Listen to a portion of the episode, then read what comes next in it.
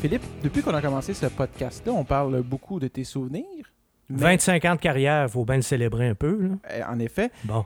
Et euh, sachant que tu es un amateur euh, inconditionnel et incontesté de Formule 1, as-tu des souvenirs de la Formule 1? Oui, évidemment, j'en ai beaucoup. En fait, j'ai des souvenirs très, précis, surtout du Grand Prix du Canada, parce que ça, faut le dire, j'ai, comme journaliste, j'ai eu le privilège de couvrir euh, le Grand Prix du Canada. J'ai eu le privilège aussi de couvrir des courses euh, de la série IndyCar à l'époque de Jacques Villeneuve, entre autres. Par contre, des Grands Prix de Formule 1, j'en ai jamais vu ailleurs qu'à Montréal. J'ai jamais cou- couvert de Grands Prix là, en Europe ou, euh, ou aux États-Unis ou sur un autre continent là, que, que l'Amérique et même dans aucun autre pays que, le Canada. Par contre, ça au moins, je peux dire que j'ai l'immense privilège, j'ai eu même plus qu'un privilège, j'ai eu l'immense bonheur d'être là les premières années du Grand Prix du Canada, à partir de 1978, quand on a transféré le Grand Prix du Canada de Mosport en Ontario à l'île Notre-Dame. Et ça, il y avait une raison euh, bien simple, hein, c'est parce qu'il y avait un certain Gilles Villeneuve qui courait en Formule 1 avec l'équipe Ferrari. Alors, euh, il y a quelqu'un quelque part qui a eu la très, très bonne idée de dire, ben là, ce serait peut-être le moment d'amener le Grand Prix du Canada à Montréal, parce que si on amène ça à Montréal, on va, on va faire sale comble avec, euh, avec une tête d'affiche comme Gilles Villeneuve. Si tu me permets un commentaire, Phil, j'étais même pas au courant que le Grand Prix du Canada s'était passé ailleurs qu'à l'île Notre-Dame. Bon, ça, c'est sans doute dû à ton jeune âge, n'est-ce pas? T'as quel âge, Nicolas? 37? 37. Je suis né en 78, je suis né l'année du Grand Prix. Je suis né en octobre. Est-ce que le Grand Prix se faisait en octobre dans ces années-là? Exactement. Et voilà. T'es né le quelle date? Le 2 octobre. Oh, une- et une semaine après, c'était la première victoire de Gilles Villeneuve. Non, c'était le 8 octobre. Bon, presque une semaine. Ouais, presque une semaine. Alors, euh, si on fait un petit retour en arrière, vite, vite, le premier Grand Prix du Canada, c'est en 1967, l'année de la Confédération, l'année de l'Expo. hein, évidemment. Donc, l'année du centenaire de la Confédération, bien sûr, vous l'aurez compris, et euh, l'année de l'Expo 67. Or, même si l'Expo 67 se tenait à Montréal, le Grand Prix du Canada a eu lieu, lui, en Ontario.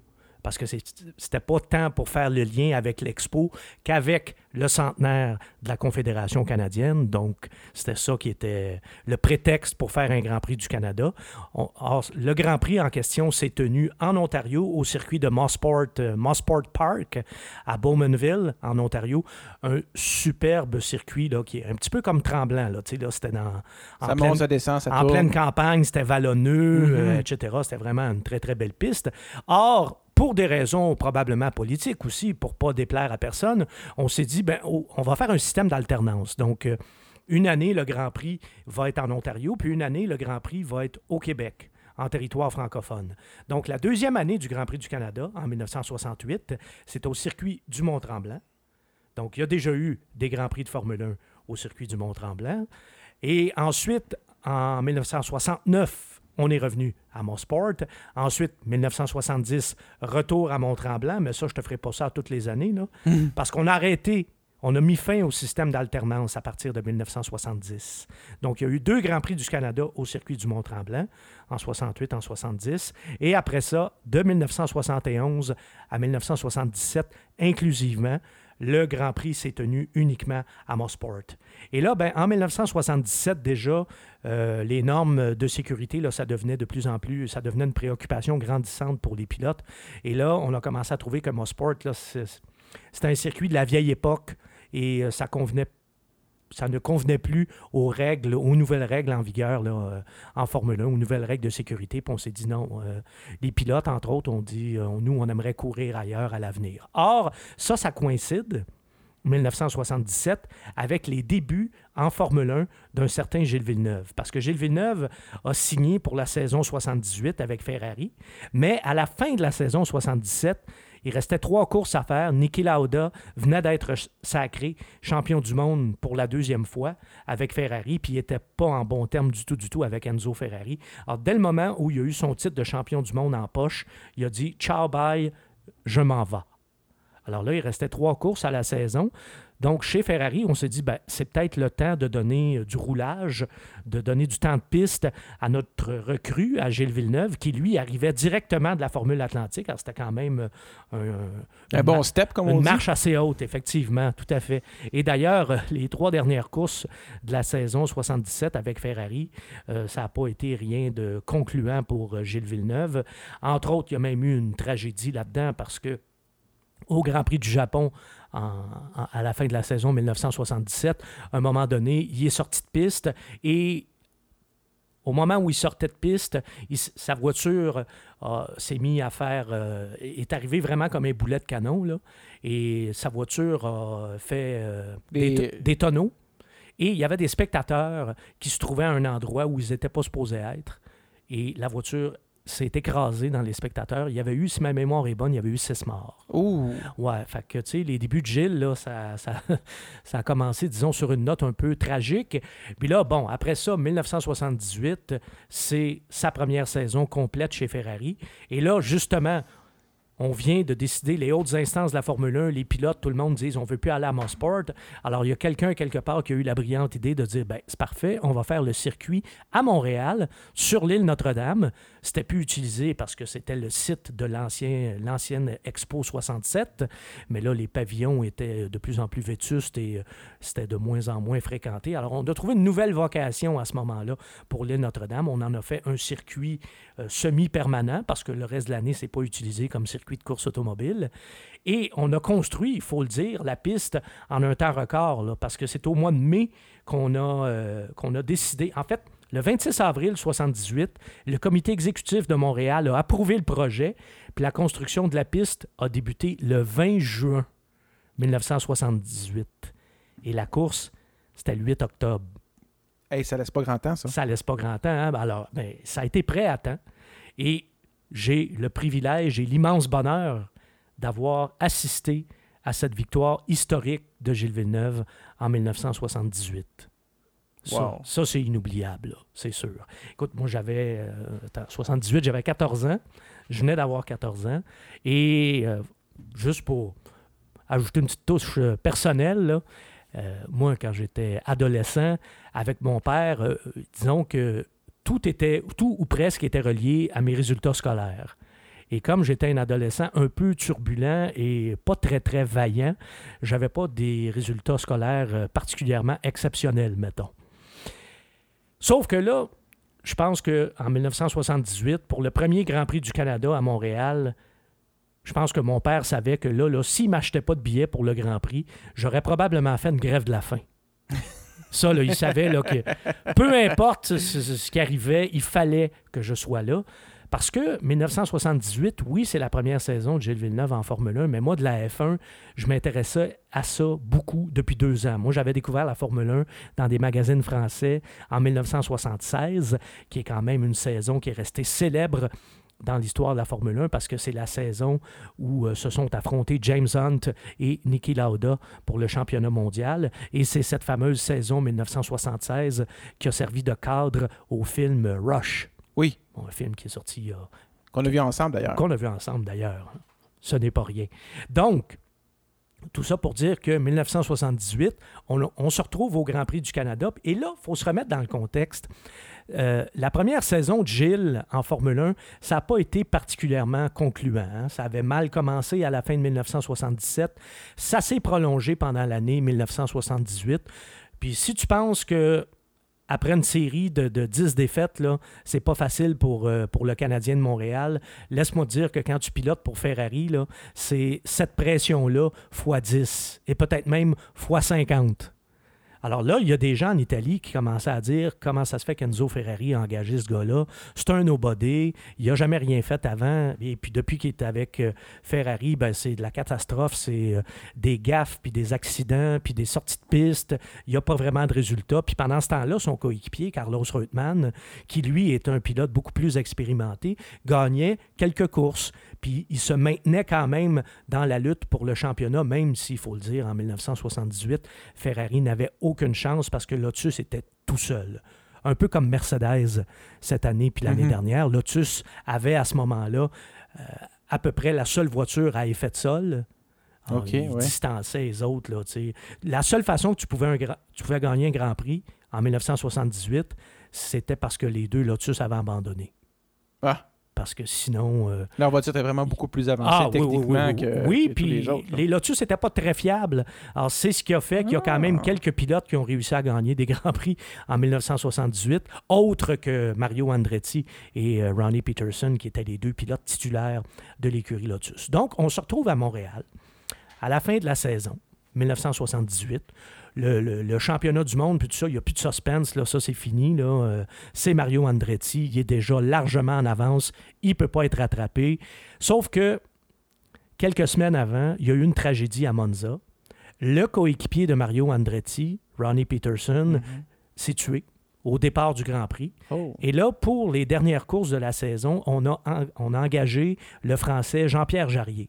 Jarrier, qui était un excellent pilote, tout le monde le savait, mais c'est un gars qui n'avait jamais eu vraiment une bonne auto entre les mains. Puis d'ailleurs, son surnom à Jean-Pierre Jarrier, c'était- c'était Godasse de plomb. Alors ça, ça en dit long, c'était Oui. un rapide. là. C'était vraiment c'était une machine, Jean-Pierre Jarrier. C'était vraiment un pilote ultra rapide. Et là, tu le mets dans la meilleure Formule 1 du moment. Et en plus, son coéquipier, Mario Andretti, lui, il est déjà champion du monde. Fait qu'il est peut-être un petit peu moins euh, gonflé à bloc, là, tu sais. Ouais. Il a déjà son titre euh, en poche, un petit peu comme l'année passée, là, quand Rosberg a pris le dessus sur Lewis Hamilton, dès le moment où Lewis Hamilton a eu son titre de champion en poche. Là. Mhm. C'est un petit peu le même scénario, là, presque, presque 40 ans plus tôt. Là. Donc, c'est Jean-Pierre Jarrier qui signe la pole position. Et là, en plus, il y a vraiment la machine pour gagner. La Lotus est absolument imbattable. D'ailleurs, on est en 78 et la Lotus, c'est une Lotus 79. Ça, c'est un petit clin d'œil de Colin Chapman qui donnait à ses modèles pour dire on est en avance sur les autres. Oh. Ah, ah, Ah. voilà. Et comme de fait, la, la Lotus 79, là, il n'y avait absolument rien, rien, ni personne qui pouvait s'en approcher. Donc, je pense qu'à Montréal, il n'y a pas personne même qui espérait une victoire de Gilles. Tout ce que les gens espéraient, c'était au moins qu'il monte sur le podium. Il avait d'ailleurs eu son premier podium en Formule 1 quelques mois plus tôt au Grand Prix d'Autriche. Donc, déjà, si on avait vu Gilles, deuxième ou troisième, je pense qu'à Montréal, les gens seraient repartis très, très heureux. Mais à un moment donné, l'improbable s'est produit. Jean-Pierre Jarrier, écoute, il était tout seul en avant. Là, il, était, il était presque. Il n'y avait pas un tour d'avance sur Gilles, là, mais pas loin. Là, il y avait une bonne minute d'avance sur euh, Gilles Villeneuve, ou en tout cas au-dessus de 50 secondes. Il arrête au puits. En fait, il n'a pas arrêté au puits, il s'est immobilisé carrément. Et là, nous, évidemment, il n'y a pas d'écran géant à ce moment-là Oh. au circuit Gilles Villeneuve. Nous, on est dans les gradins. Et là, on entend sur euh, les, les haut-parleurs au circuit, Jean-Pierre Jarrier vient de s'immobiliser. Écoute, là, tu as eu une clameur au Grand Prix du Canada. Ça s'est mis à crier sur l'île Notre-Dame parce que Gilles était deuxième. À ce moment-là, oui. Et là, Jarrier abandonne. Gilles se retrouve premier. Et il a gardé Gilles qui était un gaffeur, là, franchement, la première année, là, en 78, il faut être franc aussi, là, il en a fait des gaffes, là, une après l'autre. là. Alors, tu sais, on se disait, tant que le Grand Prix n'est pas fini, là, tout peut arriver. Puis la Formule 1 de cette époque-là aussi, il y avait beaucoup plus d'abandon qu'aujourd'hui, pour des raisons mécaniques. Alors, ça aussi, ça entrait en ligne de compte. Et finalement, il a gagné la course. Je peux te dire une chose, le 8 octobre 1978, là, il faisait très froid au Grand Prix du Canada. Je m'en souviens très bien, j'étais transi de froid. Il y a même eu des flocons de neige pendant le Grand Prix. Mais je peux te dire que quand Gilles a franchi la ligne d'arrivée, tout le monde a oublié qu'on était en train de geler tout rond.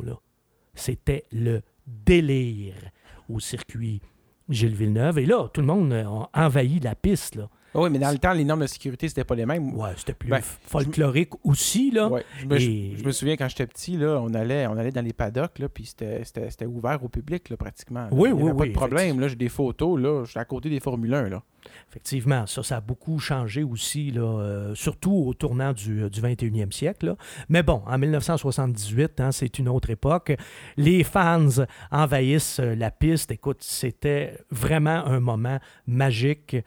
Et ça s'est répété l'année d'après, 1979. Encore une fois, euh, mes résultats scolaires étaient... Ah, ça, je pense que cette année-là, d'ailleurs, oui, c'est vrai, ça me revient. Là. Mon père euh, avait, avait tenu son bout. et avait dit ben, Tu n'as pas eu assez des bonnes notes, tu iras pas au Grand Prix, mais j'étais allé au Calife. Ah. Et ça, j'ai fait ça en 79 et en 1980. Parce que, bon, côté résultats scolaires, ça allait pas en s'améliorant.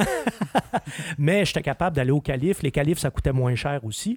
Puis moi, j'aimais aller au calife pour une chose, c'est que j'étais un chasseur d'autographes à l'époque. Et Oui. comme tu l'as si bien dit tantôt, les, les normes de sécurité, euh, en fait, la sécurité en tant que telle sur le circuit, ça n'avait rien à voir avec ce que c'est aujourd'hui. J'escaladais carrément les clôtures et j'étais capable d'a- d'attraper les autographes d'à peu près tous les pilotes. Je les, conserve d'ailleurs fièrement aujourd'hui.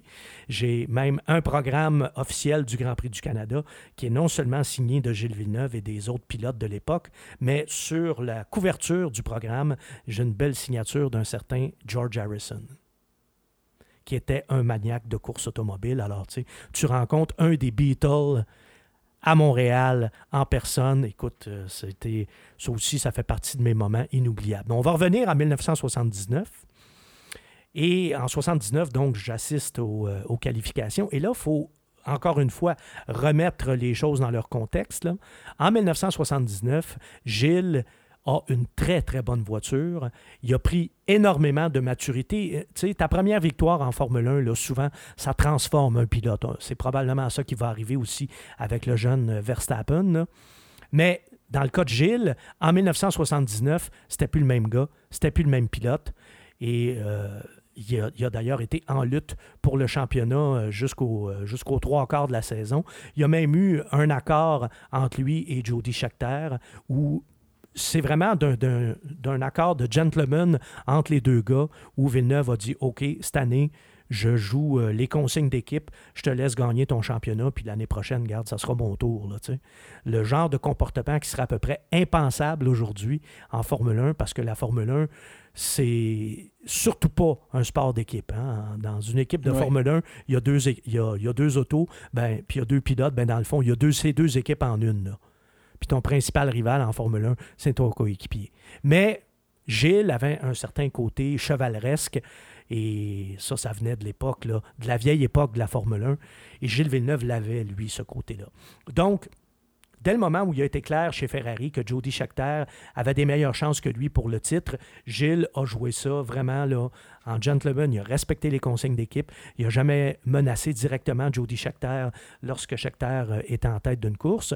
Sauf que quand on arrive au Grand Prix du Canada à Montréal, qui est encore à la fin de l'année, à ce moment-là, Jody Scheckter a le titre en poche déjà. Donc là-dessus, il n'y a plus d'enjeu non plus. Et vers, euh, au fur et à mesure que la saison 79 avançait, euh, la Ferrari était une très bonne machine à ce moment-là, la 312 T4, mais ce qu'on se rendait compte aussi, c'est que Williams avait une très, très bonne voiture. Et plus la saison avançait, plus Alan Jones devenait euh, difficile à battre. Euh, son coéquipier était Clay Regazzoni à ce moment-là, mais Regazzoni était déjà assez âgé, c'était déjà un vétéran, puis je pense que ses meilleures années étaient déjà derrière lui. Ceci étant dit, c'est quand même lui qui a donné à Williams sa première victoire en Formule 1. Mais le pilote dominant de l'écurie Williams cette année-là, c'était Alan Jones. Alors à Montréal, le Grand Prix s'est transformé en une lutte entre Alan Jones et Gilles Villeneuve. Et ça a été un Grand Prix inoubliable, ça aussi. Gilles a mené euh, une bonne partie de la course, mais à un moment donné, c'était évident. C'était vraiment, vraiment évident là, que la Williams était plus rapide et ce qui devait arriver arriva. Alan Jones a fini par dépasser Gilles. Superbe dépassement d'ailleurs, il l'a eu vraiment à force du coude. Et euh, ben, en fait, en jouant du coude, mais proprement. Oui. Tu sais, c'était- quand même euh, très sportif. C'était pas cochon, comme Non, on dit, non, là. pas du tout, pas du tout. Rien à voir avec les années de Schumacher. On n'est pas là, là, tu sais. Mhm. En 79, on n'est pas là du tout, du tout. Là. Et Alan Jones, finalement, a gagné la course, mais Gilles a fini deuxième. Mais il, a tellement, il s'est tellement battu jusqu'à la fin avec Alan Jones que les gens étaient presque aussi contents que s'il avait gagné la course. Là. C'était vraiment très, très, très satisfaisant. L'année suivante, en 1980, ça, ça a été moins drôle. Parce que cette année-là, Ferrari avait pratiquement la même voiture. La 312 T4 était devenue la 312 T5, mais à l'œil, c'était à peu près impossible de les différencier. Puis surtout, techniquement, on n'avait pas beaucoup fait évoluer la voiture, très très peu. Or, les autres équipes, elles, avaient fait évoluer leur voiture davantage. Et là, en plus, Lotus avait ouvert la voie avec l'effet de sol. Et là, la plupart des voitures avaient justement des voitures, euh, la plupart des écuries avaient des voitures à effet de sol. Mais là, le problème, c'est que euh, l'effet de sol, c'était pas le concept que Ferrari maîtrisait le mieux, mettons. Alors, la 312 T5, qui était une pâle copie du modèle de la saison précédente, écoute, ils n'étaient pas dans le coup, mais pas du tout, du tout, du tout. Cette année-là, ça a été pénible à voir. Jody Scheckter, qui était le champion en titre, écoute, ils avaient de la misère à se qualifier. Même que Scheckter, en fin de saison, ne s'est pas qualifié ce qui était probablement jamais arrivé, ou en tout cas pas depuis les, les tout, tout débuts de, sa carrière. Et Gilles, à Montréal, s'était qualifié, je m'en souviens, en fond de grille. Je pense que c'était en 21e place. Je ne suis pas certain, je n'ai pas vérifié. J'y vais vraiment, vraiment de mémoire parce qu'on se raconte des souvenirs avec les, les deux pieds. Ça il était, il était loin en arrière. Ah, il était vraiment très, très loin. Puis d'ailleurs, pendant, euh, moi, j'étais allé aux qualifications seulement pour des raisons de résultats scolaires déficients, encore une fois. Et je me souviens très, très bien, je le croise, lui et Joanne. Ils se dirigent tous les deux vers le, le motorhome de Gilles. Et Gilles, là, il est vraiment, mais il est furieux, là. Puis ça paraît, là, il est livide tellement il est fâché, là. Ça se sent. Ça se sent, il bouille en dedans, là. Puis écoute, il a les yeux hyper perçants. Puis là, moi, j'arrive à côté, puis hein, là, j'ose pas trop trop le déranger. je dis, je fais juste y tendre mon programme avec le, stylo. Puis il m'a même pas regardé, il a juste dit, j'ai pas le temps. Et là, Joanne, qui, qui était à côté de lui, a pris délicatement mon programme et mon stylo, puis elle m'a fait signe avec, sa, avec son doigt, m'a dit Attends-moi une minute. Et là, ils sont rentrés tous les deux dans leur motorhome. Et Joanne lui a fait signer mon programme. Ouais, fin. Et là, elle est ressortie en me donnant le programme. Ça, quand même, là. Ouais, ça, ça, c'est un très beau souvenir. T'oublies pas ça, là. Ben non. T'oublies pas ça. Puis quand t'as 16 ans, là, ça reste gravé encore plus. Parce que t'as moins d'affaires sur ton disque dur entre les deux oreilles, là. Fait que ça, là, c'est là pour rester, c'est sûr. Ça s'efface pas. Et finalement, le lendemain, ben, Gilles Villeneuve a fait une course à la Gilles Villeneuve. Parce que là, il chauffait vraiment une minoune, un tracteur, une poubelle, un chaudron, appelle ça comme tu veux, là, une des pires Formule 1 de l'année en 1980. Il est remonté du fond de la grille jusqu'à la cinquième place. Et ça, je peux te dire une chose, cette cinquième place-là, en 1980, avec une voiture comme ça, je pense qu'il n'y a pas personne d'autre que lui qui aurait réussi à faire ça. J'en suis même convaincu. Tout comme gagné à Monaco en 1981 avec euh, l'espèce de, grosse poubelle inconduisible qui était la première Ferrari à moteur turbo. C'était, ultra rapide, c'était, un moteur incroyable. On pouvait comprendre qu'il gagne sur un circuit rapide, mais dans l'espèce de petit tortillard de Monaco, c'était comme Mais comment il a fait? Ben ça, c'est des courses comme ça qui ont écrit la légende de Gilles Villeneuve aussi. Et je peux dire que cette cinquième place-là, en 1980, à Montréal, devant ses fans, c'est... il avait placé la barre assez haute. Mais Gilles étant Gilles, il a trouvé une façon de la placer encore plus haute l'année d'après. 1981, à cette époque-là, mes résultats scolaires, l'éternel problème, hein, ça va pas en s'améliorant. Donc, euh, mon père dit Non, moi, je t'achète pas de billets pour le Grand Prix, euh, tu l'as pas mérité. Mais un de mes oncles est propriétaire à ce moment-là d'un magasin de pièces d'auto. Et je pense que c'est Bardal, ou en tout cas un des produits qu'il vendait. Cette compagnie-là lui avait donné un billet pour le Grand Prix du Canada. Un.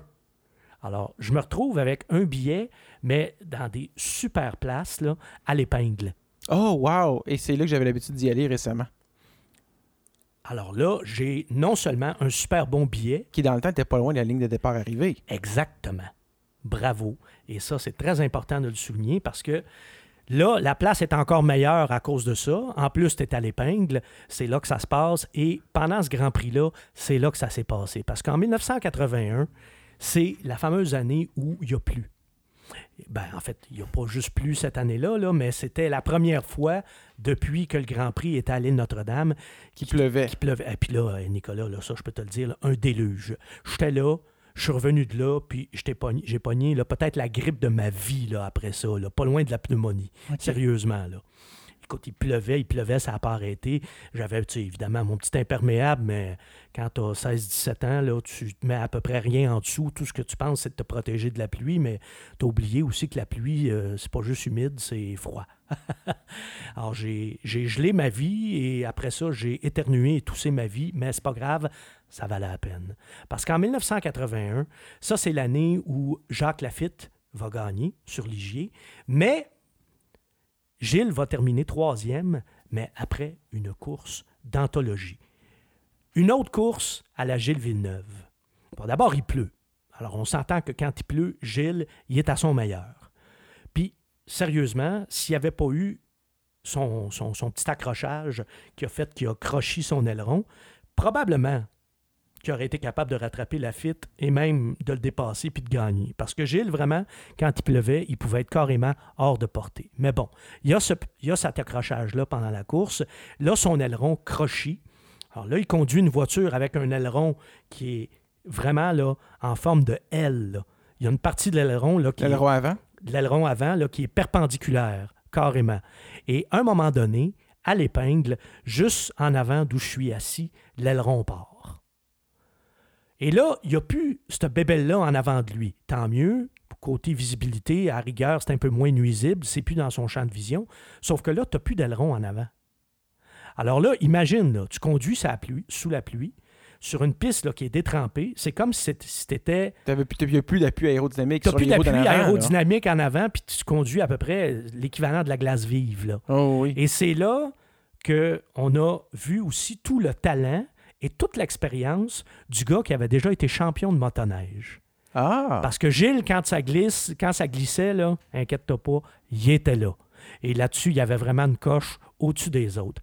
Ben, il a réussi à garder en piste cette voiture-là sans aileron avant et il a fini troisième. Il a fini sur le podium.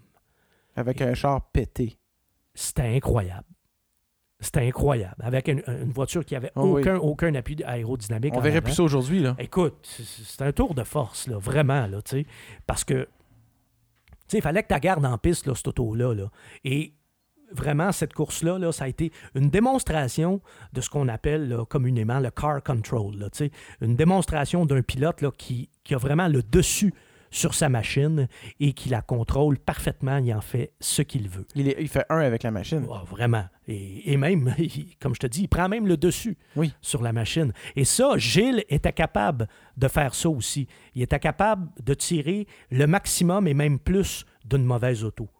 Hein, parce qu'encore une fois, le, terme anglais, les, anglophones disent « he can overdrive the car ben, ». C'est ça.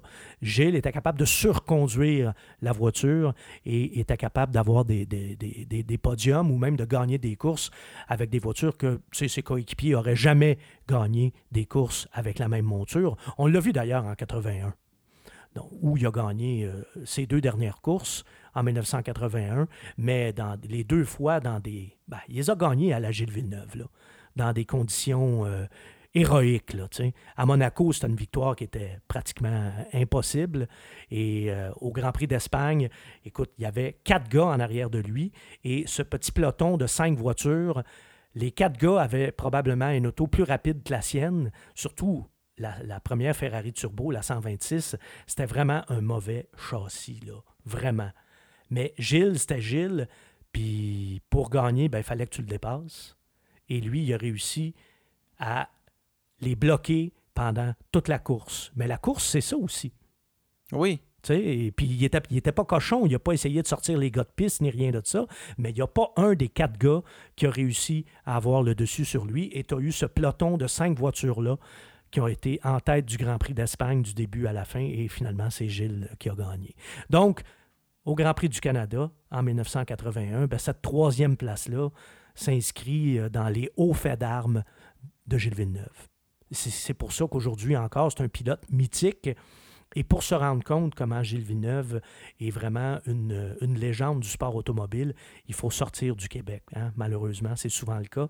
Mais quand tu vas en Europe, surtout en Italie, évidemment, ou, ou même en Grande-Bretagne, Gilles, là, c'est gros encore. Là. Ah oui? Ah, c'est énorme. C'est énorme. En Italie, encore aujourd'hui, moi, je pense que pour les Italiens, Gilles, c'est quasiment leur Maurice Richard. Hmm. C'est gros comme ça. C'est impressionnant. Faut, faut, faut, aller en Italie pour le, réaliser. Donc, ça, c'est évidemment, c'est mes plus beaux souvenirs du Grand Prix du Canada.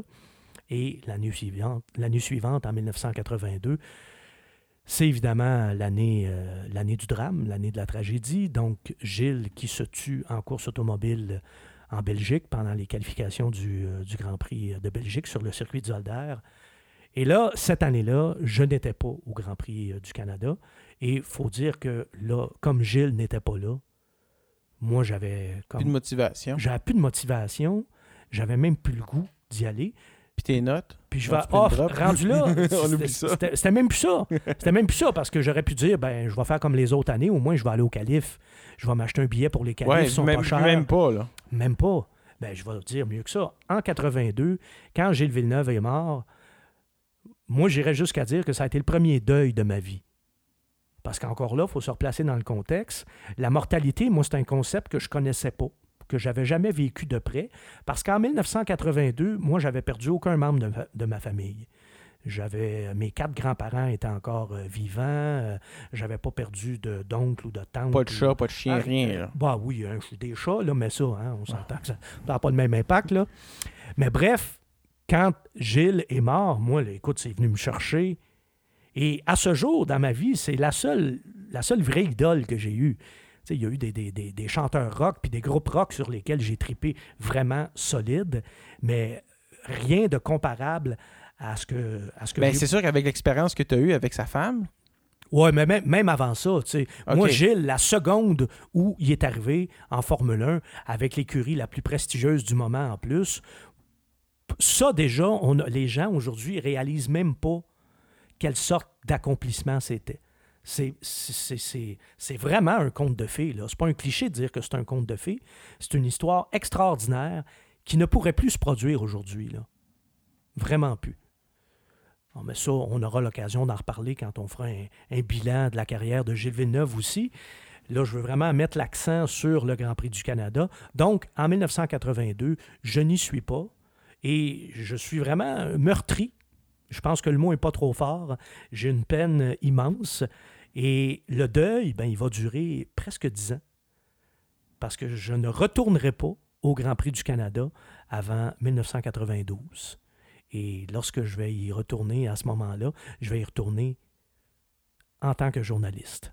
Donc, ma, ma comment dirais-je, euh, ma carrière de fan au Grand Prix du Canada a commencé en 1978 et elle s'est terminée en 1981 avec le dernier podium de Gilles Villeneuve à Montréal. et là, ça va prendre 10 ans avant que tu retournes au Grand Prix du circuit Gilles Villeneuve. Ouais, au Grand Prix du Canada, donc dix ans après la mort de Gilles Villeneuve en 1992, moi j'avais commencé ma carrière de chroniqueur automobile l'année d'avant, en 1991. Et en 1992, écoute, j'écrivais pour une espèce de petit magazine là, euh, obscur et euh, artisanal qui évidemment n'existe plus. Je pense que ça n'a même pas duré un an. Ça s'appelait Sans limite. Et ça parlait d'automobile et de course automobile. Bon, j'étais évidemment payé en, en sac noir et en bouteille vide pour écrire là-dedans, là, mais euh, tout de même, moi, c'était pas grave. Je commençais. Puis là, non seulement je pouvais euh, faire des essais routiers là-dedans, mais je pouvais écrire sur le sport automobile. Et ça, c'est la première publication dans laquelle j'ai pu écrire sur le sport automobile, ce qui était un de mes rêves, parce que moi, euh, la, course automobile, ça a vraiment, vraiment meublé mon adolescence.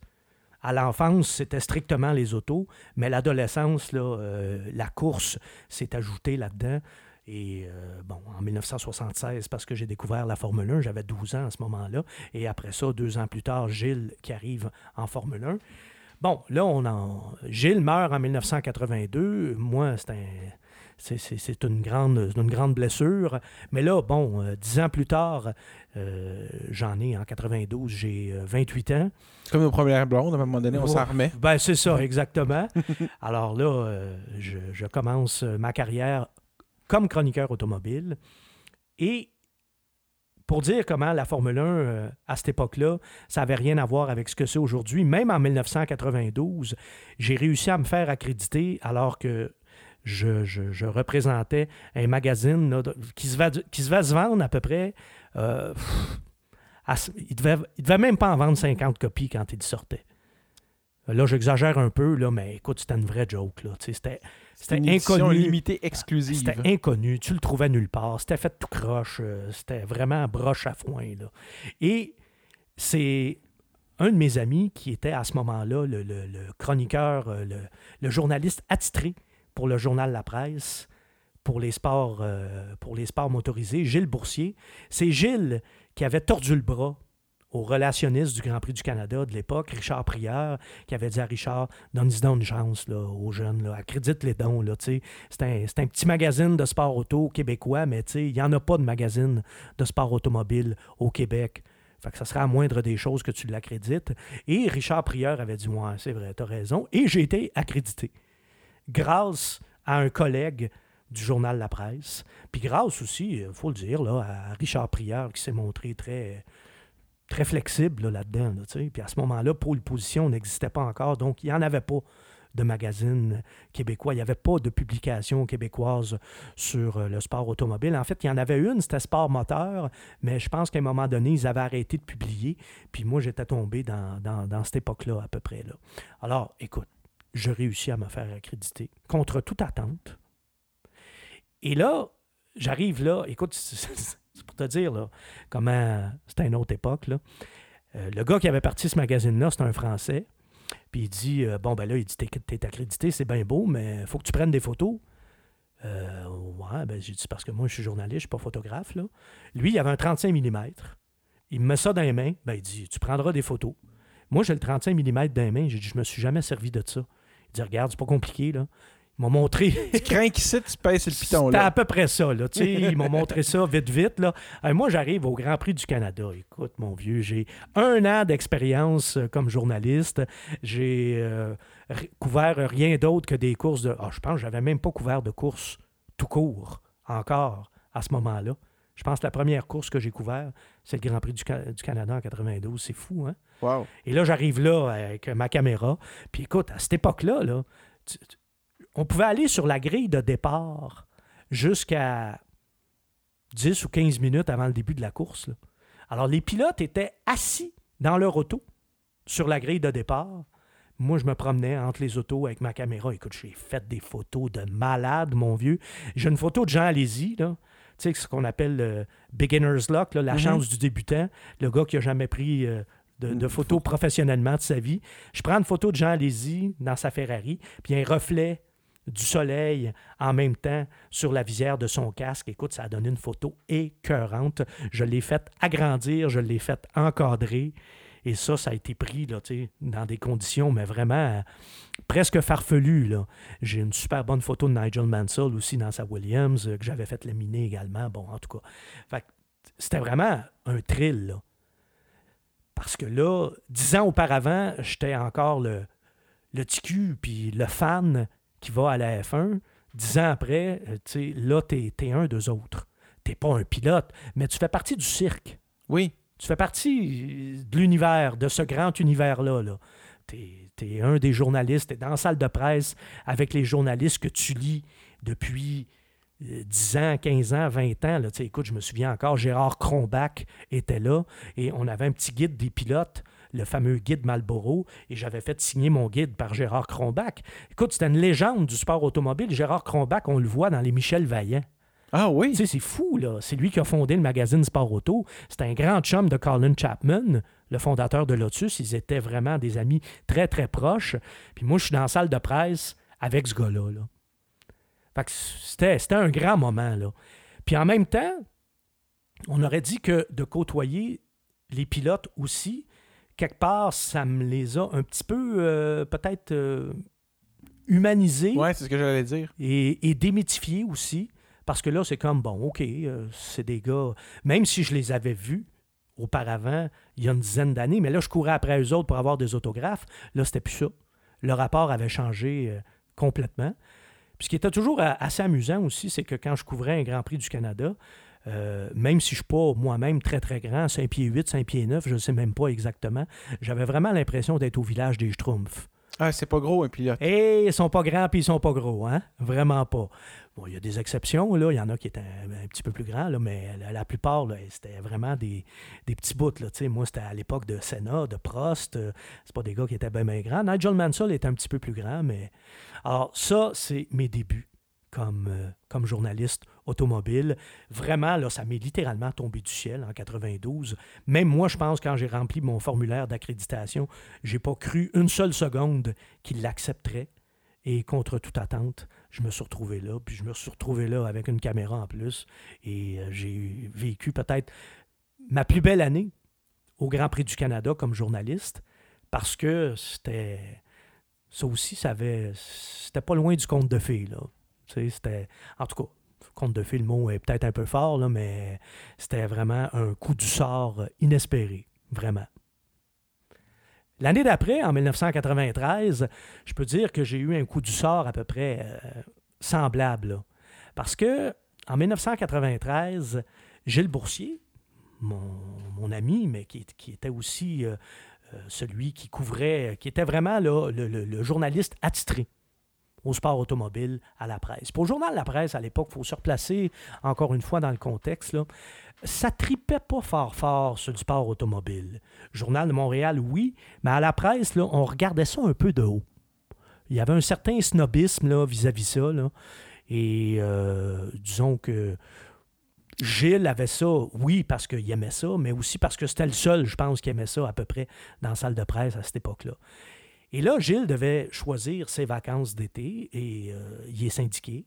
Et vous savez comment ça marche euh, quand on est syndiqué, il y a l'ancienneté, tout ça. Et Gilles, c'était pas un gars qui était à la presse depuis très, très longtemps. Il avait été au Montréal matin auparavant. Fait qu'il n'était pas si haut que ça en ancienneté. Et il s'est retrouvé finalement à être forcé de prendre ses vacances l'été. S'il voulait prendre des vacances en été, c'était pendant le Grand Prix. Fait que là, tu as le gars qui couvre le Grand Prix pour la presse, le spécialiste du sport automobile pour la presse, qui n'est pas là pour le Grand Prix. Moi, je le savais parce que Gilles, c'était un de mes amis. Alors, j'ai appelé son boss, Michel Blanchard, qui était le directeur des sports, que je ne connaissais absolument pas, pas du tout. Et j'ai dit euh, Salut, mon nom c'est Philippe Lagu, euh, je suis un spécialiste de sport automobile, spécialiste autoproclamé de, sport automobile. Et euh, je sais que tu as des gars qui sont accrédités cette année pour couvrir le Grand Prix. Je ne vous demanderai pas de m'accréditer pour la presse, mais vos deux gars, qui vont être là, c'est pas des spécialistes de sport automobile. Moi, j'en suis un. Puis à ce moment-là, j'avais commencé à suivre aussi le sport automobile au Québec. Donc, les pilotes québécois qui faisaient euh, de la Formule Ford, les pilotes qui faisaient de la Formule Atlantique. Alors, moi, ce que j'avais vendu, autrement dit, l'idée de m'accréditer à Michel Blanchard en disant ben si tu m'accrédites, moi je peux je peux fider, je peux donner de l'info à tes deux gars puis je peux les aider, Oui. Moi tout ce que je voulais finalement, c'était une façon d'être accrédité au Grand Prix du Canada. C'est juste ça que je voulais. Parce que quand tu as goûté à ça aussi, à y aller comme journaliste, tu veux plus y retourner comme spectateur. Mais j'imagine que ça doit être une expérience qui doit être complètement différente. tu es au centre de l'action. C'est un, un autre ballgame. Là. Alors finalement, encore une fois, moi, je lance une ligne à l'eau. Et contre toute attente, Michel Blanchard va accepter. Sauf que ce qui m'a beaucoup aidé, encore une fois, c'est Gilles Boursier. Parce que Gilles Boursier est allé voir Michel Blanchard, parce que j'ai dit à Gilles, j'ai demandé à ton boss s'il voulait m'accréditer, vu que tu ne seras pas là. Et Gilles est allé voir Michel Blanchard, puis il a dit Fallait écrire. Il est bon, tu vas voir. Puis moi, là, je pensais même pas écrire. Moi, j'étais là, là juste pour être l'informateur. Le gars qui donnait. pour guider un peu les pour deux guider un peu les, les, deux gars parce que c'était pas des, des, des spécialistes de sport automobile. Et contre toute attente, grâce à Gilles Boursier, Michel Blanchard a dit aux deux autres gars, qui étaient Richard Chartier et Michel Marois, ils ont dit, ben, faites-le écrire, faites-y écrire des textes bien, bien courts sur les petites catégories, là, les courses de soutien, là. Puis si c'est bon, on va le publier. Puis si c'est pas bon, ben, reprenez ces textes puis réécrivez-les. Puis là, c'est pas des jokes ce que je te compte là, On est en 1993, là, quand même. On n'est pas en, 1942 non plus. Non, non, non. Ben, j'ai écrit mes textes à la main. Et eux, ils avaient leurs petits ordinateurs portatifs. Tu aurais dû voir les dinosaures, les dinosaures en plus. Toi qui connais l'informatique, si je te dis TRS-80, ça te dit oh, quelque chose? Oui, un Radio Shack. Exact. Exact. Ah, J'aime ça parler un pro. C'est- une de mes spécialités, c'est l'informatique vintage. Eh non, mais ça, mon vieux, là, c'était incassable en plus, là. C'était fantastique. C'était vraiment primitif, Oui. mais c'était fiable. Puis, écoute, je me souviens, il y avait des, journalistes de la presse qui allaient à l'étranger quand ils ont commencé à sortir des ordinateurs portables un peu semblables à ceux qu'on a aujourd'hui. Il y a des journalistes qui voulaient même pas y prendre parce qu'ils disaient, là, si je m'en vais euh, en Afghanistan ou euh, des endroits comme ça, moi, je veux le TRS 80 parce que lui, je sais qu'il va marcher tout le temps puis il me laissera jamais tomber. Là. Ça plantait pas, un TRS 80. Mais bref, moi, j'en avais même pas. J'écrivais ça à la main. Et là, les... je donnais ça à Richard Chartier ou à Michel Marois. Et lui retapait mes textes. Et c'est comme ça que mes premiers textes ont été publiés dans le journal La Presse au Grand Prix du Canada euh, en 1993. Et ça, d'ailleurs, j'ouvre une petite parenthèse, je te dirais que sur le plan professionnel, ça a été ma mise en orbite. Ou en tout cas, ma... c'est vraiment là que je suis venu au monde professionnellement, parce qu'à partir de là, après le Grand Prix en 93, Blanchard euh, m'avait rappelé et euh, il m'avait dit Écoute, euh, on a bien aimé ce que tu as fait au Grand Prix. ça te tenterait-tu de refaire des trucs pour nous autres cet été Un fou dans une poche? Eh, ça a été quoi ma réponse, tu penses? Hey, oui, ça, c'était vraiment inespéré. Là. Surtout que moi, la presse, en plus, ma culture journalistique venait essentiellement de ce journal-là. C'est le journal que mon père lisait. C'est le journal que moi, je lisais depuis que j'avais commencé à lire des journaux. Donc là, je me retrouvais vraiment dans ce que moi, je pouvais considérer comme mon habitat naturel. Là. Et euh, j'ai eu le privilège, encore une fois, de faire mes débuts à la presse entouré de véritables légendes là, du, du journalisme. Donc, 1993, c'est la deuxième année que je couvre le Grand Prix du Canada comme journaliste, mais c'est la première année où mes textes sont publiés dans le journal La Presse. Et là, après ça, euh, jusqu'à la fin des années 90, la presse, là, à chaque année, je faisais partie du contingent de la presse qui couvrait euh, le Grand Prix du Canada. D'habitude, ils envoyaient deux journalistes. Euh, règle générale, ils avaient un journaliste, un, un généraliste, là, ou ça pouvait être Gilles Boursier, mais moi, je faisais partie de l'équipe aussi, et ils envoyaient toujours aussi un de leurs chroniqueurs, un de leurs columnistes, là, un- une de leurs vedettes, que ce soit Régent Tremblay ou Philippe Quentin. Donc, on était toujours au moins trois ou quatre là, pour la presse euh, au, euh, au Grand Prix du Canada. Et ça, ça a été vraiment euh, des moments assez exceptionnels aussi. Là. Et ça ça m'a permis également de, d'assister à l'arrivée de Jacques Villeneuve en Formule 1. Et ça faisait drôle parce que Jacques, quand il était en IndyCar, et même avant en Formule Atlantique, 96-17? il est arrivé en Formule 1 en 96, mais il a fait sa première saison. En fait, il a fait sa première course en Formule Atlantique en 1992 à Trois-Rivières. Ça, j'y étais. Et l'année d'après, saison complète en Formule Atlantique, 1993 avec Players. Et après ça, 94-95, c'est deux saisons en IndyCar. Donc pendant ces quatre saisons-là, moi, Jacques, je l'ai vraiment côtoyé de près. Là. C'est pas pour faire du, du name dropping, là, mais vraiment, là, on était, on était assez proches, là, assez pour que tu sais, il soit déjà venu euh, souper chez nous. Là. Bon. Pour, euh, pour situer les gens là, à peu près. Mhm. là. Euh, il y avait- il y avait une proximité. Là.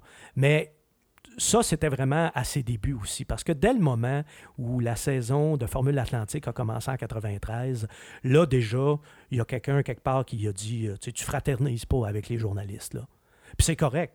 C'est comme ça, Ça qu'il fait faut que partie de la game. ça fait partie de la game, c'est comme ça qu'il faut que ça se passe aussi. Mais au tout début, j'ai vraiment eu euh, une proximité là, avec Jacques. Là, on, on le connaissait très, très bien. Puis, euh, encore aujourd'hui, s'il me voit quelque part, euh, c'est, des, des fois, c'est lui qui m'aperçoit, c'est lui qui va venir me voir. Puis, euh, donc, le, le lien est toujours, est toujours resté. Mais je me souviens, en 96, sa première année en Formule 1, écoute, là, là, ça avait complètement changé. Il était même pas accessible. Puis il avait les cheveux bleachés. C'était, ouais, aussi. non, ça, c'est la deuxième année. Ah, c'est la deuxième C'était en année? 97, ça. C'est quand, c'est quand il a été champion, ça. Mais écoute, là, il était vraiment. La- la- le, le nombre de journalistes avait euh, quintuplé, décuplé même. Et puis là, il pouvait. Tu sais, c'était avant, là, quand, t'as- quand on le suivait en Formule Atlantique ou même en IndyCar, c'était facile pour lui là, de reconnaître tout le monde. là. Mais là, après ça, tu tu as 200 puis 300 journalistes en avant de toi, oublie ça. Là, tu sais, ça devient quelque part euh, désincarné aussi. Là. Mais ça devient ta job. Là. Ouais, puis ça n'a jamais été une partie de la job qui aimait beaucoup, en plus. Alors, quand, tant que ça se passait en Atlantique, ou même en IndyCar, même en IndyCar, moi, je me souviens, il commençait à trouver ça pénible, il commençait à trouver ça pesant. Mais... Euh, après ça, en Formule 1, ouf, ça, c'est vraiment le, bout qu'il aimait le moins. Puis justement, moi, je peux pas dire que j'ai tripé à couvrir la Formule 1 à ce moment-là, à couvrir le Grand Prix du Canada, parce que même si on était des Québécois, c'était difficile d'avoir accès à Jacques. Là à moins que tu t'appelles euh, Christian Tortora ou Jean Tremblay, là, mais sinon, c'était. Il n'y avait rien de bien, bien tripant là. Il fallait que tu te battes avec les relationnistes pour avoir une entrevue.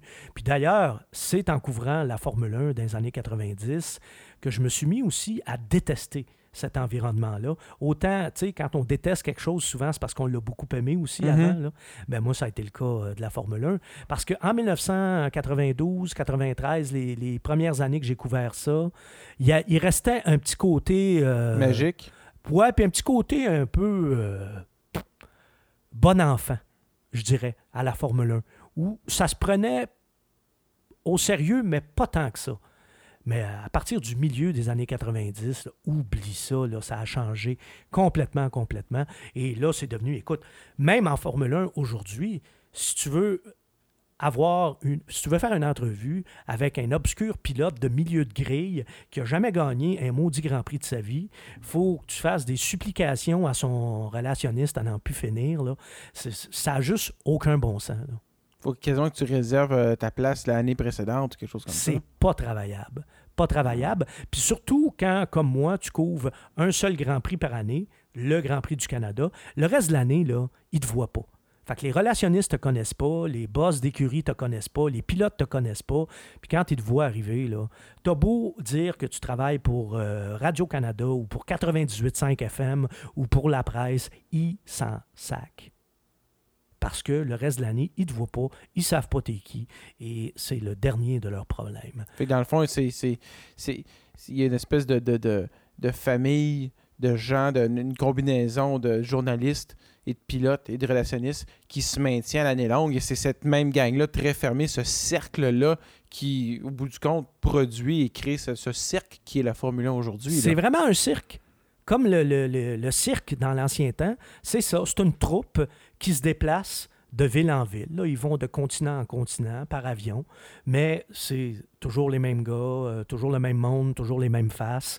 C'est vraiment, vraiment ça. Standardisation du produit, ultimement. Ouais, on pourrait presque dire ça, mais euh, dire que couvrir le Grand Prix du Canada aujourd'hui, c'est excitant, là, oh, j'irai pas, j'irai pas jusque-là.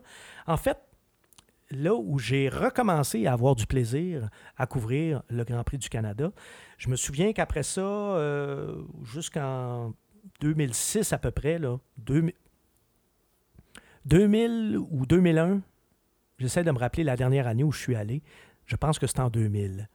Donc de 2000 à 2006, je ne suis pas allé au Grand Prix, en fait, 2001 euh, à 2006 inclusivement. J'ai été cinq ans sans aller au Grand Prix du Canada. Après ça, ça, je me souviens, j'avais été accrédité par Info 690 à l'époque. Et ça, c'était l'assignation parfaite pour moi. J'étais accrédité, mais tout ce que j'avais à faire, c'était des interventions à la radio et surtout, j'avais pas à courir après les pilotes pour des entrevues parce que à ce moment-là, Info 690 avait aussi envoyé un autre journaliste pour ça. autrement dit, il y en avait un qui courait après les, les pilotes pour avoir les fameuses clips les fameuses déclarations de pilote, où de toute mhm. façon, c'est ultra insignifiant, c'est formaté d'avance par les journalistes, puis n'as jamais rien de bon là-dedans. Fait que en avais un qui courait après les clips, puis moi qui étais là pour faire une analyse de la journée. Et ça, c'était fantastique. J'avais pas à me taper euh, l'attente des pilotes. J'avais pas à me taper leurs déclarations plates. J'avais pas à me taper euh, les relationnistes devant lesquels j'étais obligé de me mettre à genoux pour avoir euh, une clip de 30 secondes. Bref, c'était merveilleux. Merveilleux. Et à partir de 2006, j'ai euh, couvert euh, le Grand Prix du Canada. Euh, je pense que je suis retourné une ou deux fois depuis ce temps-là. Mais cette année, c'est mon grand retour au Grand Prix du Canada pour le 98.5 FM. Et là, tu vas donc retourner au Grand Prix cette année? Oui. Et comment ça se passe? Explique-moi donc ça un peu, parce que j'ai un peu l'impression que euh, c'est de plus en plus difficile de faire un travail de journalistique avec des, euh, pilotes de F1 aujourd'hui, avec euh, tout l'argent qu'il y a dans, dans ce cercle-là, la distance qui, qui, se compte en années-lumière entre le journaliste et les pilotes d'aujourd'hui. Comment on fait maintenant pour faire un, un bon boulot journalistique? C'est extrêmement difficile. en fait, ce qui a dénaturé beaucoup la Formule 1, c'est l'arrivée des grands constructeurs en Formule 1. Tu sais, si on se rapporte aux années 60, mm-hmm. tu avais un champion du monde des conducteurs, puis tu avais un champion du monde des constructeurs. Sauf que c'était pas en Formule 1 les deux. Le champion du monde des conducteurs, c'était en Formule 1. Mais le championnat du monde des constructeurs, c'était en endurance. Alors, c'est là que tu as eu les fameux duels Ford contre Ferrari aux 24 heures du Mans, puis après ça, Ferrari contre Porsche, puis Bon, c'était ça les 24 heures du Mans. les constructeurs se, Ils se battaient dans les courses d'endurance dans les années 50. Tu avais eu Mercedes, tu avais eu Jaguar, tu avais eu euh, bon, Ferrari. Là, ça a été vraiment l'âge d'or des courses d'endurance, les années 60 également. Mais le championnat du monde des pilotes, ça, c'est en Formule 1 que ça se décidait. Et le, les constructeurs, de, les fabricants de moteurs, leur rôle se limitait justement à être le motoriste. Tu sais, la Formule 1, n'a pas besoin de reculer jusqu'aux années 50 ou aux, années 60. Si on recule juste à l'époque de Gilles Villeneuve, justement, bon, tu avais Ferrari à ce moment-là qui fabriquait ses propres moteurs. Euh, tu avais euh, une compagnie française, Matra, qui fabriquait des V12 pour l'écurie euh, Ligier. Et tu avais Renault qui venait d'arriver en Formule 1, donc il y avait leur voiture et leur moteur. Mais toutes les autres écuries avaient toutes le même moteur, le fameux V8 Cosworth. C'était pas même compliqué de te partir à une écurie de, Formule 1. Là. Toi, tu t'appelles Nicolas Mayou, tu, tu décidais que toi, tu te pars à une équipe, ça va s'appeler Nick F1. Bon, ben c'est parfait. Euh, tu t'enregistres euh, sous le nom de Nick F1. Tout ce qui suffisait à cette époque-là, c'est que tu te trouves un bon ingénieur pour te dessiner un bon châssis. Tu te trouves un bon pilote, puis tu mettais un V8 Cosworth dans ta Nick F1, puis mon vieux, euh, si tu avais trouvé le, bon ingénieur, le bon pilote, la gloire, puis tu avais des bons mécanos, regarde, c'est exactement.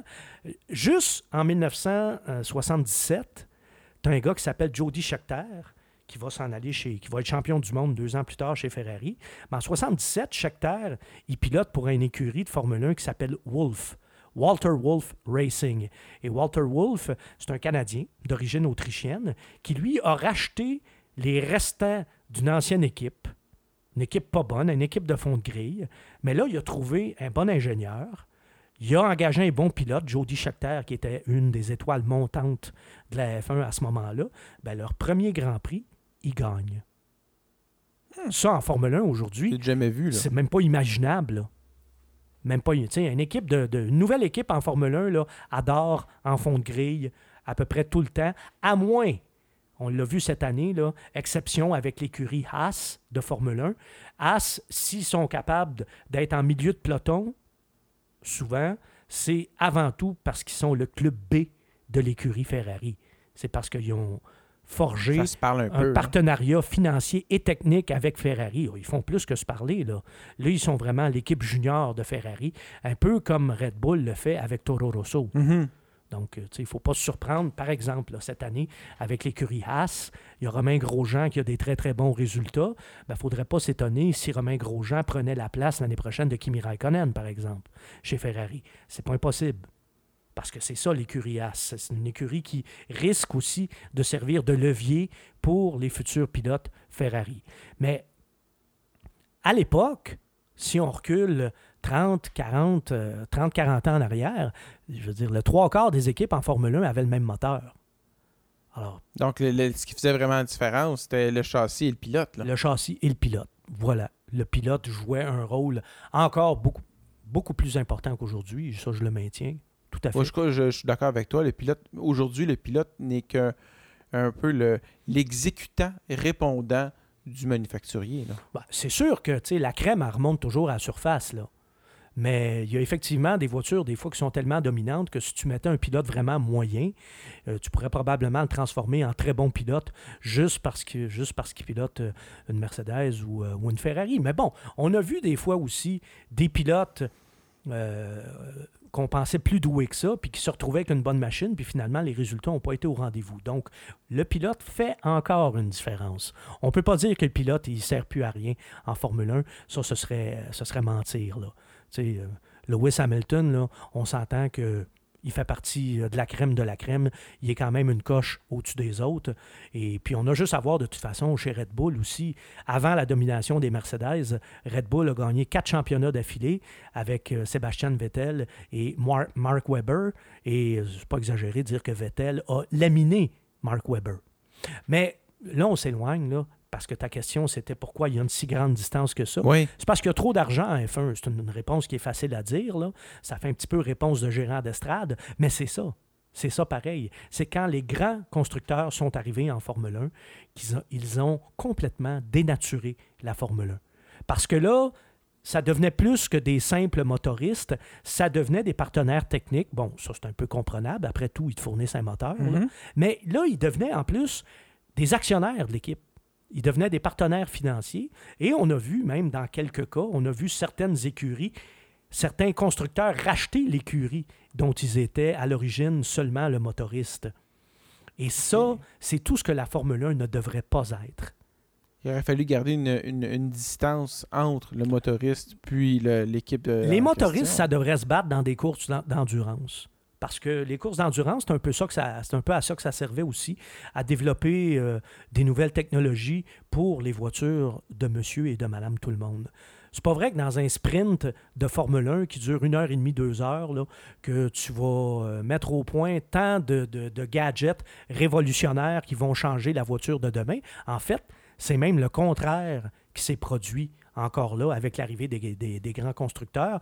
Tu avais des, des solutions, des innovations technologiques qui avaient été mises au point sur des voitures de série d'abord, qui se sont retrouvées après ça sur des Ah Formule 1 oui. comme l'ABS ou euh, l'antipatinage. Alors à ce moment-là, euh, on peut vraiment débattre de la pertinence de la présence des grands constructeurs euh, en Formule 1. Moi, je pense personnellement que la présence de ces grands constructeurs-là a littéralement dénaturé la Formule 1 et j'espère juste qu'elle ne va pas tuer la Formule 1. Ouais, puis en- mais en même temps, on ne peut pas leur reprocher de vouloir profiter de la couverture médiatique de la Formule 1. Et je ne sais pas, mais j'entends pas beaucoup parler des courses d'endurance, moi, dans les médias, mais j'entends parler de la Formule 1 sans, Là- sans, faire d'effort. C'est toujours l'œuf ou la poule. Si les grands constructeurs étaient tous en- en endurance, est-ce qu'on entendrait plus parler de l'endurance? Ça se peut, ça aussi.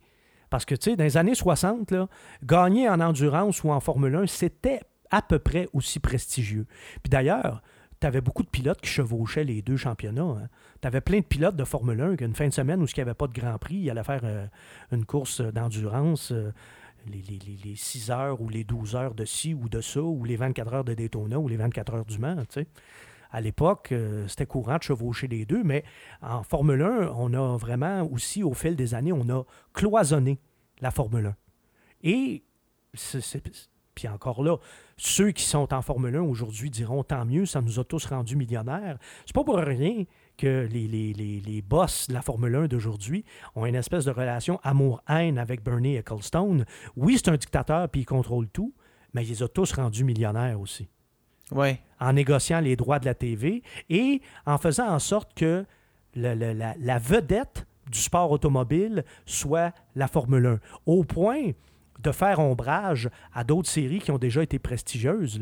Parce que là, c'est rendu que la Formule 1 euh, fait l'omniprésence de la Formule 1 et son, poids, je dirais même son surpoids médiatique, nuit à d'autres disciplines comme le rallye. Le rallye qui, à, mon, avis, est un sport beaucoup plus intéressant à regarder que la Formule 1. Tu vas me dire c'est une question de goût, sauf que le, dans le rallye, il se passe des choses qui sont tellement impensables Ouais, ben en, en Formule 1, euh, comparé à la Formule 1. Là. peut-être moins, parce que c'est sûr que la Formule 1, c'est un environnement beaucoup plus contrôlé. Ça, c'est indéniable. Mais bon, à partir de là, on peut... Tu sais, moi, je resterai toujours un amateur de course de monoplace aussi. J'aime ça, le rallye. là. J'ai le plus grand respect pour ça. Même que pilote pour pilote, je me demande si les pilotes de rallye, même, ne sont pas des meilleurs pilotes que les pilotes de F1. Là, ça, on pourra en débattre longtemps. Mais moi, je reste un amateur de course sur circuit, je reste un amateur de course de monoplace. Mais euh, c'est sûr qu'il n'y a pas moi, je lève pas le nez sur, euh, sur, sur, les autres disciplines de la Formule 1. Je lève pas le nez sur, le, sur la NASCAR non plus. Parce qu'il y en a qui ont ça, qui ont le mépris facile pour le NASCAR. Ah, c'est facile, ils font rien que tourner en rond. C'est drôle, par exemple, quand tu as des gars qui arrivent de la Formule 1 ou de l'IndyCar. Ils sont pas bons. Puis ils arrivent en NASCAR, ils gagnent à peu près jamais de course. Ah ben. Tu sais, c'est ça. Il faut faire bien, bien attention en disant que la Formule 1, là, c'est la fin du monde. Là, puis, euh, Non, c'est juste une discipline différente des autres. Là. C'est tout qui, a, qui, qui, qui, se trouve à avoir été monté. Très bien administré, très Oui, bien géré, voilà. et avec à sa tête un génie du marketing et de la finance qui s'appelle Bernie Ecclestone. Qu'on l'aime ou qu'on ne l'aime pas, la Formule 1 ne serait pas ce qu'elle est aujourd'hui sans Bernie Ecclestone. Ça, c'est incontestable. Qu'est-ce qui va arriver le jour où Bernie sera plus là? Ça, mon cher, c'est la question, j'allais dire à 400 dollars. Oh, c'est la question à quelques milliards de dollars.